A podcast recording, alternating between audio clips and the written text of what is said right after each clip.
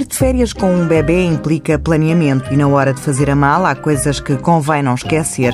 Pedimos a ajuda da enfermeira Andreia Amaral, autora do blog SOS Mamã, para nos ajudar nos preparativos. O que é que não pode faltar na mala do bebê? Mas habitualmente eu aconselho duas mudas de roupa por dia. Se já for uma criança que já está sem fralda, uma a duas cuequinhas por dia. Se forem fraldas, temos também de fazer contas às fraldas, mas também o ideal será até comprarmos na zona onde, para onde vamos de férias um pack de fraldas, por exemplo, na vez de levarmos muitas. Depois vamos precisar, claro, de calçado para o bebê ou criança. Se for uma criança que já anda, calçado sim. Se for um bebê, quanto mais andar descalço, melhor. Isso está provado para o próprio desenvolvimento do bebê.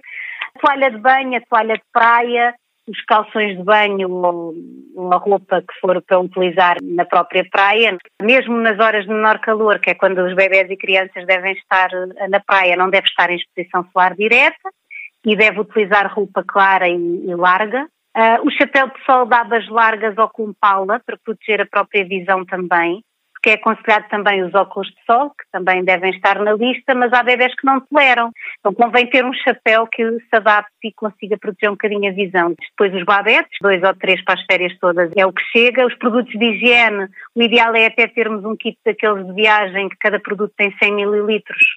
O protetor solar mineral, 50 mais, mineral até aos dois anos de idade, a partir dos dois anos não precisa de ser mineral, mas até aos dois anos tem de ser. Não esquecer depois os adereços que o bebê ou criança costuma utilizar para adormecer. Seja um bonequinho de dormir, seja uma xuxa ou não utilize nada, depende de cada família. E claro, alguns brinquedos e brinquedos de praia. Agora é fechar a mala e ir de férias.